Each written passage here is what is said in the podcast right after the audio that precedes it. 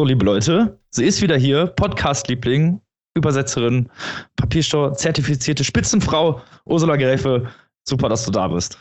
Ah, vielen Dank, ihr seid so lieb. Wir haben uns alle riesig gefreut, heute mit dir zu sprechen. Äh, Annika ist sogar auch dabei. Die hat eben noch gefragt, ja, darf ich überhaupt dabei sein? Weil nämlich in der Show Robin und ich das Buch besprechen, Annika nicht. Aber Annika möchte natürlich auch mit am Start sein. Oder wie könnten wir da was dagegen haben? Ach ja, sehr schade, wenn wir nicht zu viert hier sitzen würden. Genau, wir wollen dich alle hören und sehen, Ursula. So, wir reden über das äh, Geburtstagskind Haruki Murakami. Und wir können jetzt natürlich, weil Robin und ich äh, das Buch gelesen haben, diese Handlung zusammenfassen. Aber warum sollen wir es machen, wenn die Expertin da ist? Würdest du vielleicht mal kurz zusammenfassen, worum es im neuen Roman von Haruki Murakami eigentlich geht? Ja, also es geht um einen Ich-Erzähler in ähm, seiner Jugend, also als er 17 ist, lernt er seine große Liebe kennen. Und die beiden, er und das junge Mädchen, das er kennenlernt, ähm, entwerfen zusammen eine fiktive Stadt. Sie sitzen am Fluss und sind ganz romantisch miteinander dort zusammen. Und diese Stadt gewinnt immer mehr an Gestalt. Und eines Tages sagt das Mädchen dem Ich-Erzähler, ja, eigentlich ist mein wahres Ich in der Stadt und nicht hier bei dir. Und eines Tages, wie es bei Murakami ja so häufig vorkommt, verschwindet das Mädchen spurlos.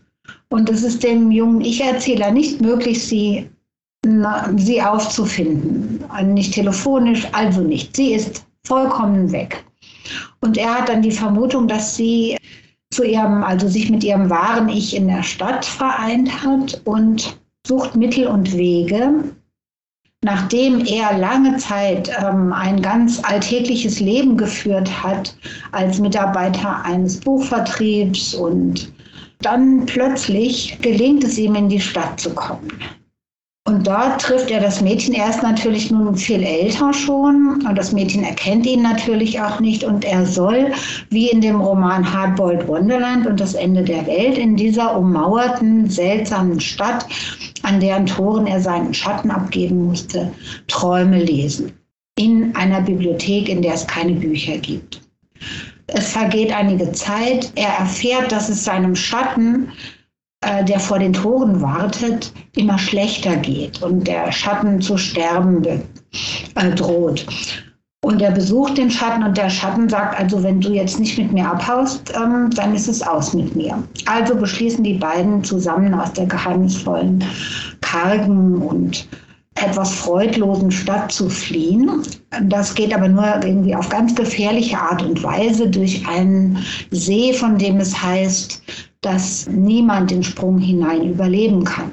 Also gehen sie dorthin, machen sich bereit zum Sprung in den See und plötzlich beschließt der Ich-Erzähler, er möchte doch in der Stadt bleiben bei dem Mädchen. Der Schatten springt und ist weg und taucht nie wieder auf. Und dann gibt es einen Sprung. Der Ich-Erzähler findet sich wieder in der wirklichen Welt. Er weiß nicht, wie er hingekommen ist. Und führt ein alltägliches Dasein weiter, bis er eines Tages beschließt, seine Stelle zu kündigen und in einer Bibliothek in einem abgelegenen Ort in Fukushima, der Präfektur, ähm, in der damals die Dreifachkatastrophe stattgefunden hat, ja, in dieser Bibliothek begegnet, also ich will das jetzt eigentlich gar nicht so alles verraten, begegnet er natürlich verschiedensten Charakteren, auch in diesem kleinen Ort, in den Bergen, in dem sie sich befindet. Es ist ein altes Holzgebäude und in diesem Holzgebäude gibt es auch noch ein Untergeschoss, in dem ein Holzofen stets glüht und ja, eine sehr wärmende Atmosphäre ausstrahlt.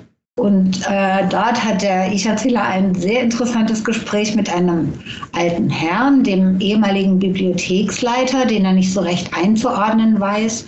Und was es mit dem auf sich hat, das will ich jetzt gar nicht so verraten.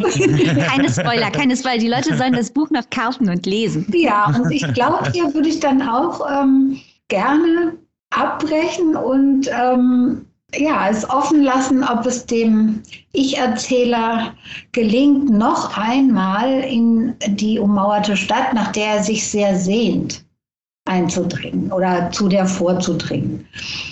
Oder ob das vielleicht nicht passiert oder ob es passiert und was er dann dort macht auf jeden Fall so schon Lust auf mehr. Ich meine, wir haben es schon gelesen und wissen schon, wie es ausgeht, aber die ZuhörerInnen ja vielleicht noch nicht. Deswegen, da ist jetzt genug Spannung aufgebaut. Kommen wir doch mal zur nächsten Frage. Du hast ja, ja, du, wir haben die Frage eigentlich auch schon mal gestellt, wie die Zusammenarbeit so mit Haruki Murakami läuft und wie ihr euch so absprecht. Wie war das denn jetzt speziell äh, in diesem Fall, bei diesem Buch? Ja, also bei diesem Buch gab es tatsächlich eine Problematik, die mich und meine Kolleginnen in Norwegen, Amerika und Dänemark sehr umgetrieben hat. Die drei sind auch, sitzen auch gerade dabei. Warum er so viele Zeit, also so viel äh, so häufig von Präsenz auf Präteritum und umgekehrt wechselt und manchmal an Stellen, die für uns nicht so ganz nachvollziehbar waren. Aber wir haben ihn das nicht gefragt, weil nämlich meine Kollegin Anna, die aus dem Polnischen übersetzt in Amerika lebt, gesagt hat, ja, also das kann er uns sowieso nicht beantworten und wird er auch nicht. Da haben wir es dann also unter uns ausgemacht und sind so auch so zu einem, ja, ähm, eigentlich zu dem Schluss äh, gekommen, dass jede für sich entscheiden muss, wie sie damit umgeht wie sie das deutet. Also ich habe es dahingehend gedeutet, dass ähm, dieser Ich-Erzähler ein, eine Gegenwart hat, nämlich die Zeit, die er mit diesem jungen Mädchen verbracht hatte, die für ihn einfach nicht vergehen will. Und ich hatte den Eindruck, dass die Stellen im Präsens hauptsächlich Stellen sind, in denen eben das verschwundene Mädchen auftaucht. Und erst am Ende nimmt das Präteritum zu, als er ähm, naja, das will ich jetzt gar nicht so verraten. Okay. Als eben diese Sache doch mehr in die Vergangenheit zu rücken scheint. Das war eine Schwierigkeit, die wir ihn nicht gefragt haben. gefragt ähm, habe ich ihn eigentlich nur eine Sache, die ich überhaupt nicht wusste, nämlich, ihr erinnert euch sicher an den Yellow Submarine-Jungen, der in diesem Kleidungsstück mit äh, diesem äh, Emblem von dem Beatles Zeichentrickfilm Yellow Submarine rumläuft und ich wusste nicht, was es ist, weil das im japanischen Parker heißt, aber es war nach meiner Einschätzung natürlich überhaupt kein Parker und im Internet fand ich aber nur Bilder von Parker. Also habe ich ihn gefragt und es war tatsächlich ein Kapuzenpulli. Ah. ah, okay. Und das muss ja stimmen, sowas.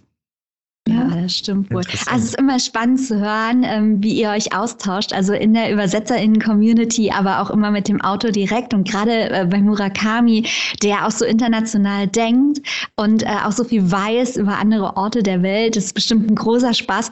Wir hatten auch viel Spaß beim Lesen des Buches. Robin und ich haben uns die ganze Zeit hin und her geschrieben, äh, weil wir finden, das ist einer der Murakamisten Murakamis aller Murakami-Zeiten. Äh, wir haben alles Mögliche in diesem Buch äh, gefunden. Also das Murakami-Bingo war am Glühen.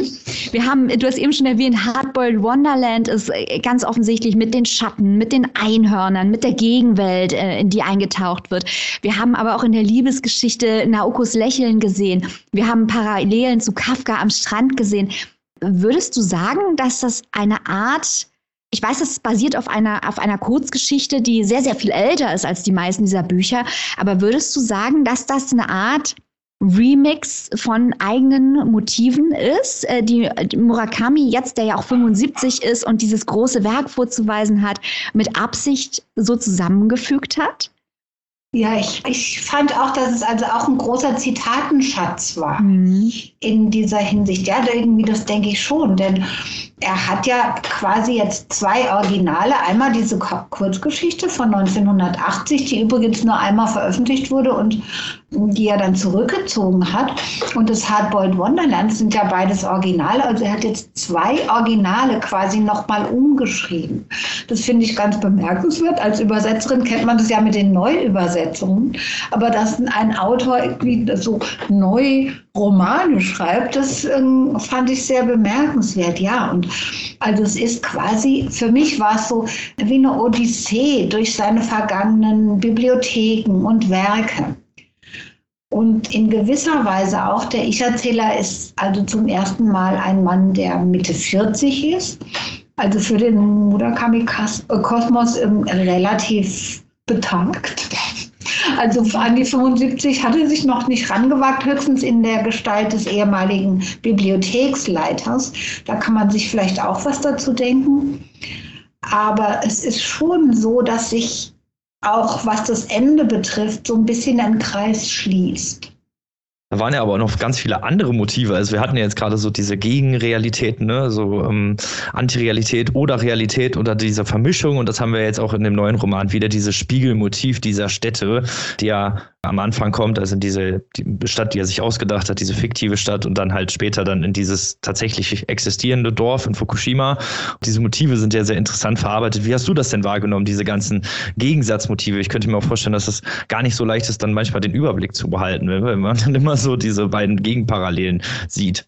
Ja, in der Tat hatte ich auch einmal irgendwie eine Stelle, als ich den Inhalt ganz am Anfang erzählt habe, mit dem Hardboiled Wonderland verwechselt. Das stimmt. Ähm, ja, es gab Passagen, die waren also fast nicht, ja, nicht identisch, kann ich nicht sagen, aber sehr, sehr nah an dem Hardboiled Wonderland, also die Beschreibung äh, des Sees und dieses Schattengeheges und so weiter. Ja, die ähm, sind natürlich eigentlich sehr charakteristisch für ihn. Also mhm. der Schatten ganz eindeutig als etwas quasi die dunkle Seite, vielleicht das, die Schattenseite, auf die man vielleicht doch nicht so verzichten kann, denn das Leben in der Stadt ist ja sehr reduziert eigentlich. Ne, die Nahrungsmittel sind äh, Ersatzprodukte. Die. Menschen sprechen nicht gerne und nicht viel. In der Bibliothek gibt es kein einziges Buch, das nur nebenbei. Und alles wirkt so ein bisschen wie ähm, eine Stadt in der Diktatur vielleicht vorstellen würde, umgeben von dieser sehr wachsamen Mauer, die ja, die ja ähm, sogar ein Eigenleben hat und warnt und aufpasst, dass die Bewohner der Stadt nicht aus der Reihe tanzen. Und offensichtlich sind sich auch alle dessen sehr bewusst. Äh, das sind äh, vertraute Motive gewesen für mich. Und die ähm, eher die Lebensfähigkeit des Schatten oder die Eigenständigkeit des Schattens. Das fand ich war so ein bisschen was Neues. Und was auch was Neues für mich war, waren so ganz bestimmte, sehr, ja, wie soll ich sagen, philosophische Überlegungen, was Leben und Tod angeht und was das Bewusstsein eigentlich ist. Natürlich, Murakami hat immer, ähm, arbeitet sich immer an dieser Vorstellung ab, was ist Bewusstsein. Aber hier schien mir das nochmal mehr in die Tiefe zu gehen, diese Auseinandersetzung. Kann es ein Bewusstsein ohne Gehirn geben, zum Beispiel? Solche Fragen haben mich sehr, ähm, haben mich etwas verblüfft und es war auch nicht so ganz einfach. Ich finde das total spannend, dass du das gerade sagst, weil in dem letzten Doppelroman von äh, Comic McCarthy, den wir auch sehr ausführlich besprochen haben, The Passenger und Stella Maris, ging es ja auch um die Beschaffenheit des Bewusstseins und wie viel äh, das Unterbewusstsein uns bestimmt und so weiter, dieses Tauchmotiv. Also diese philosophische Komplexität des Bewusstseins scheint bei alternden Autoren ein Riesenthema zu sein, aber weiter so uns interessiert es total und was uns auch fasziniert hat, ist, Robin und ich haben natürlich gerätselt, was die Textaussage ist. Und das ist bei Murakami natürlich klassischerweise die komplett falsche Frage. Das hatten wir ja auch schon mal diskutiert, ähm, als wir diese Sonderfolge gemacht haben, äh, Rü Murakami äh, gegen Haruki, wo du ja auch schon sagtest, Rü ist derjenige, der moralisch eigentlich argumentiert. Das ist nicht der Ansatz von Haruki. Und wir haben uns dann durchs Internet gescrollt, um mal zu gucken, was die anderen so machen, der englischsprachigen Welt, die schon über das japanische Original, das ja vorher erschien, logischerweise berichten. Und alle arbeiten sich daran ab, wofür die verschiedenen Metaphern und Motive stehen. Und wir waren fasziniert auch von der Idee, dass diese Mauer, diese lebende Mauer, die sich bewegt und die Idee, diese Mauer zu überwinden, aber auch wieder zurückzukommen, dafür stehen könnte nicht nur Traum und Wirklichkeit, sondern auch die Grenze zwischen Leben und Literatur zu überwinden? Ich weiß, es gibt keine letztgültige Antwort auf diese Frage, aber äh, welche Interpretationsebenen hast du für dich persönlich erschlossen, was diese Textaussage angeht? Also ich habe diese Stadt äh, sehr ähm, in Bezug auf sein Schriftstellertum gesehen, aufs, auf das Künstlertum. Denn es ist so interessant, das ist ja eine Stadt, die hat er zusammen eben mit dem Mädchen erschaffen und nur er kann sie betreten und nur er kann sie wieder verlassen. Also das ist ja eigentlich eine Aussage, die auf seine Autorenschaft sehr stark rekurriert. Als eben der Schöpfer dieser Welten und Gegenwelten, ne? weil die Stadt ist ja durch also eine ganz starke, wie wir das bei ihm ja öfter haben, Gegenwelt zur, zu dem modernen Tokio und zu seiner Arbeitswelt zumindest äh, bevor er nach Fukushima geht, weil da kommt es ja so zu so einer gewissen Vermischung dieser Dinge. Ja, ich würde es zum, also zum Teil auch als Künstlerroman betrachten. Interessant. Wo ich natürlich auch wieder drauf geguckt habe, das kommt ja auch in vielen Murakami-Romanen vor, ist die Bedeutung von Katzen. Weil auch in anderen kulturellen Erzeugnissen sind Katzen ja eine Verbindung zwischen realem und magischem oder zwischen Leben und Tod. Zum Beispiel im Film Konstantin kann man das relativ gut sehen, weil da die Himmel und Hölle mit Katzen betreten werden.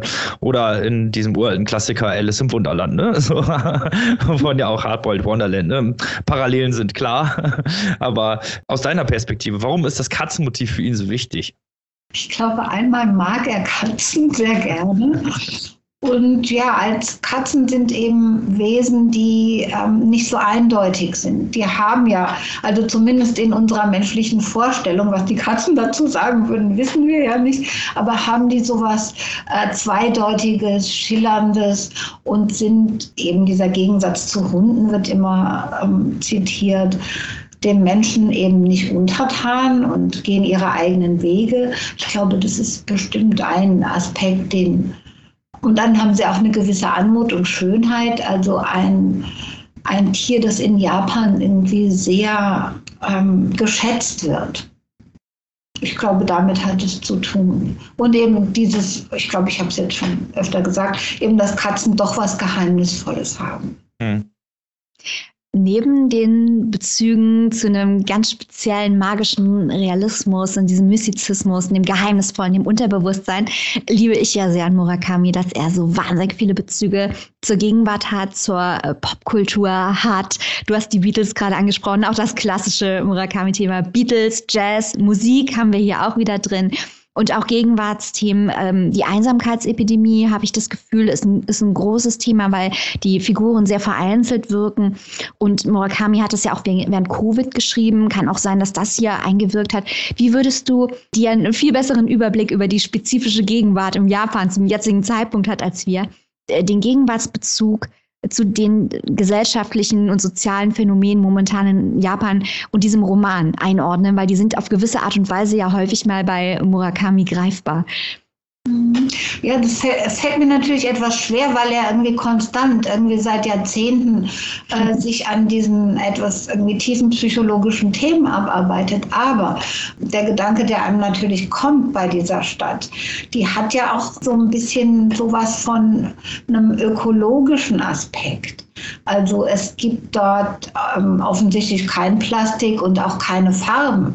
Und ähm, sehr interessant, äh, keine Musik und keine Katzen und keine Hunde, also keinerlei Haustiere. Also das Ganze ist wirklich sehr reduziert und ähm, hat was Freudloses. Also man kann sich nicht vorstellen, dass da ähm, Partys stattfinden oder, oder jemand in großes Gelächter ausbricht. Aber ähm, das ist natürlich ein ganz starker Gegensatz zu der kommerz- und konsumorientierten Welt in japanischen Großstädten vor allem. Also ich, man kann darüber nur spekulieren, ob er dabei sowas im Sinn hat. Er hat, er stammt ja aus einer Zeit 1949 geboren, also in der unmittelbaren Nachkriegszeit, in der es in Japan natürlich wesentlich karger zuging als man sich das heute überhaupt noch vorstellen kann. Und dass er wie vielleicht viele ältere Autoren doch auch das Gefühl hat, dass, dass da was überschäumt. Und deshalb auch vielleicht der Rückzug in die Provinz sehr schön fand ich diesen Gedanken, dass die, die Bibliothek in dem kleinen Ort Z, dass es eine ehemalige Sake-Brauerei war und komplett aus Holz. Also das ist so ein, so ein sehr traditioneller Bezug. Man kann sich vorstellen, dass, was es für ein wunderschönes altes Gebäude ist. Also dass das schon so Gegenwelten sind zu der modernen Glitzer-Metropole.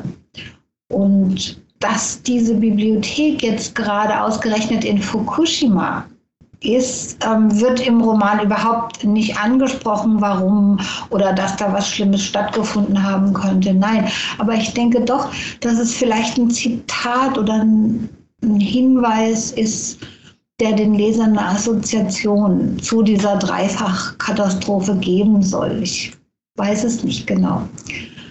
Ich finde das jetzt total spannend, äh, mit euch darüber zu sprechen, weil je länger wir darüber sprechen, desto mehr Ebenen fallen mir irgendwie auf. Weil wenn du sagst, mhm. Ursula, äh, die Stadt steht auch für sein Schriftstellertum, es ist der Ort, den er imaginiert und wo eben nur der Ich-Erzähler reinkommt. Gleichzeitig ist sie der karge Ort. Also diese imaginierte Welt ist nicht die Glitzerwelt, sondern die reale Welt.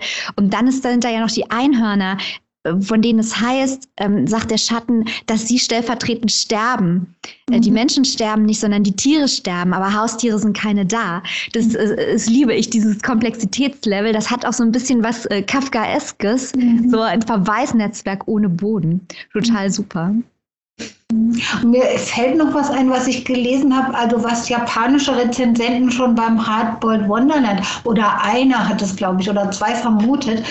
Wie ihr wisst, war Japan ähm, vom 17. bis zum bis äh, weit ins 19. Jahrhundert total abgeschlossen. Also niemand, kein Ausländer durfte rein, kein Japaner raus. Und diese Isolationsperiode heißt Sakoku auf Japanisch, also abgeschlossenes Land. Und äh, jemand hat gesagt, es käme ihm vor, als wäre diese ummauerte Stadt ein Hinweis auf dieses, diesen Abschluss Japans. Und vielleicht auch eine gewisse Art von Kritik gegen diese eher Tendenz, die Japan hat, irgendwie sich gegen äußere Einflüsse abzuschirmen. Vielleicht wäre Murakami total überrascht oder war total überrascht, das zu lesen, aber das war eine Überlegung, die ein japanischer Kritiker angestellt hat. Spannend. Wenn wir schon bei den persönlichen Fragen sind, Du hast so viele, ich glaube, hast du alles von Murakami übersetzt? Nein, ich habe das Hardboiled Wonderland nicht übersetzt okay. und auch nicht die wilde Schafsjagd und noch was. Tanz, Tanz, Tanz, glaube ich. Ah, okay, aber äh, du hast jedenfalls nicht übersetzt und vielleicht noch, noch Erzählungen. Mhm. Aber an, du hast das gesamte Danke. Werk jedenfalls vorwärts, rückwärts, seitwärts äh, äh, dir reingezogen und im Kopf. Deswegen jetzt die Frage, was gefällt dir an diesem neuen Buch? Ganz besonders. Oder vielleicht auch nicht, aber ich, ich nehme ja mal an, es gefällt dir. ähm, tatsächlich gefällt mir daran, dass es so ähm, für mich doch, also obwohl das Murakami Bingo irgendwie in, an allen Orten erfüllt wird und so, dass es doch irgendwie wesentlich neue Aspekte für mich hat und auch in der Motivik so ein bisschen, also zum Beispiel gibt es keine Lifestyle-Artikel und es ist großartig. Keine Sexszenen. Haben wir eben auch schon gesagt. Die Ja, vielleicht hat er sich das auch noch mit dem Bad Sex Award zu Herzen. okay, das hast du jetzt gesagt, aber äh, für den Hintergrund, also Robin und ich haben eben auch schon äh, drüber gesprochen. Wir lieben ja Murakami total über seine Sexszenen. Sehr fragwürdig. Er ist nicht direkt Garth Greenwell, was das angeht. Da waren wir auch ein bisschen beruhigt, dass das hier jetzt mal raus ist. Einmal reicht der Award wahrscheinlich. Stimmt, ja, und das ist natürlich sicher auch ein bisschen eine Frage irgendwie des Alters dass der Bezug ähm, ja da vielleicht auch so ein bisschen rückläufig ist. Was mir irgendwie so ganz gut gefallen hat und ich fand es auch so ein bisschen humoristisch, was, also dieses, dieser Beatles-Titel, ähm, Yellow Submarine, das ist ja wirklich was aus fernster Vergangenheit. Und es wird eigentlich auch gar nicht so als Musikstück. Er findet ja dann auch die DVD gar nicht in dem, in dem Shop, ähm, in dem kleinen Ort Z. Äh, das fand ich, und dann fand ich auch noch sehr fast etwas ja, humoristisch, als er sich erinnert, diese großen fünf russischen Komponisten, dass, dass ihm die auch nicht mehr einfallen. Oder nur noch Borodin und dann erst so nach und nach. Er kokettiert da oder weiß ich nicht, irgendwie macht sich so ein bisschen über sein Alter doch lustig an solchen Stellen. Auch in dem Coffeeshop, als ähm, wo die Inhaberin ja irgendwie diesen Jazz vom Band spielt, merkt er, dass sie, die ja gar nicht so viel jünger ist vielleicht als der Ich-Erzähler, dass sie diese ganzen Titel, die er alle in- und auswendig kennt, irgendwie noch überhaupt nicht kennt. Ja, das finde ich so irgendwie so ganz nett. Ja, wir würden natürlich uns freuen, noch mehr von dir lesen zu können, beziehungsweise von deinen Übersetzungen. Würdest du uns einen kleinen Ausblick geben, was demnächst noch so rauskommt, beziehungsweise was du vielleicht gerade übersetzt, wenn du das darfst?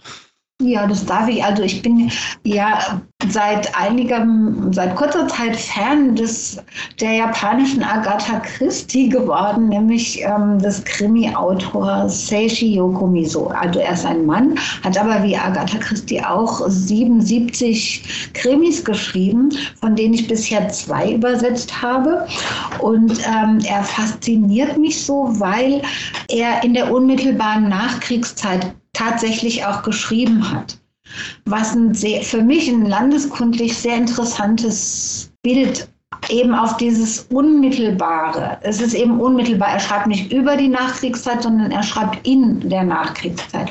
Das gefällt mir sehr gut und da bin ich jetzt dabei, den dritten Roman von ihm zu übersetzen. Der heißt Das Dorf der acht Gräber. Also die sind auch immer gruselig, aber ähm, nicht ähm, surreal oder keine paranormalen Elemente kommen drin vor. Das ist die eine Sache. Und dann habe ich gerade angefangen, das nächste Buch von Sayaka Murata. Das aber im nächsten Jahr erst dann, im übernächsten Jahr früher. Oh, wie heißt das denn? Das heißt Schwindende Welt. Okay, also das wird schon mal innerlich, wird das schon mal bei uns auf die Liste gesetzt. Du Ja, weißt, wir lieben sehr Sayaka Murata. Mhm. Maike Sehr- reibt sich schon die Hände vor Vorfreude. Man kann es nicht sehen, aber ich beschreibe das jetzt hier mal. Das ist ähm, sehr interessant. Super. Ja, das, das waren schon unsere ganzen Fragen. Wir danken dir tausendmal. Es war uns ein riesengroßes Vergnügen, dich nochmal in unserer Show zu haben. Und wir werden dich natürlich immer weiter und weiter und weiter einladen. Also kannst schon mal auf den Zettel schreiben, wenn äh, Murata rauskommt, weißt du, wo du Rede und Antwort stehen musst. Ja, mit größter Freude natürlich. Ich freue mich sehr, euch zu sehen und ich mag auch euren Podcast irgendwie so gerne. Ah. Dankeschön. Danke. Danke.